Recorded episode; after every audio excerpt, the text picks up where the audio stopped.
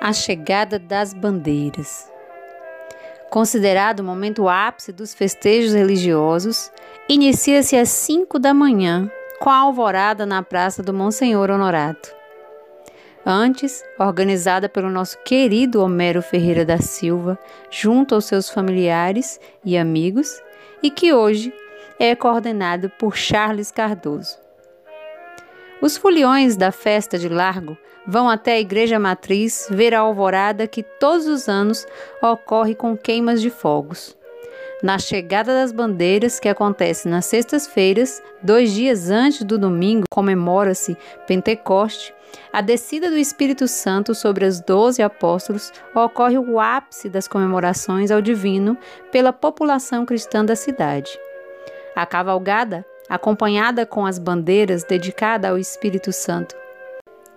A cavalgada, temos a oportunidade de ver dois carros com a carroceria devidamente enfeitada com flores e tecidos coloridos, levando crianças vestidas de anjos, segurando bandeiras com figuras de pombas bordadas.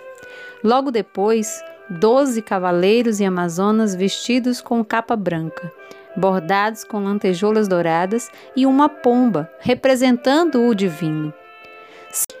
Entre eles há o senhor Homero Ferreira da Silva, que carrega o estandarte de veludo marrom, diferente dos demais, pois a maioria das bandeiras possui as cores vermelhas ou brancas. Mais adiante, alguns cavaleiros e amazonas acompanham com uma capa vermelha, em torno de 38 pessoas, mais ou menos e depois segue centenas de fiéis, com suas capas sobre os cavalos com as bandeiras representando o divino, além de carroceiros, motociclistas, ciclistas e muitos que acompanham o cortejo a pé. Além de todos esses, temos uma cavalaria de policiais ou soldados do exército sempre acompanhando os doze cavaleiros da frente.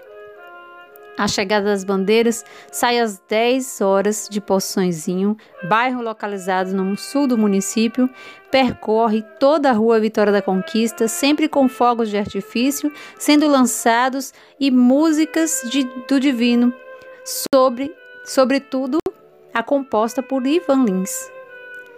Sobem algumas ruas largas da cidade, passam pela praça principal e seguem rumo à matriz.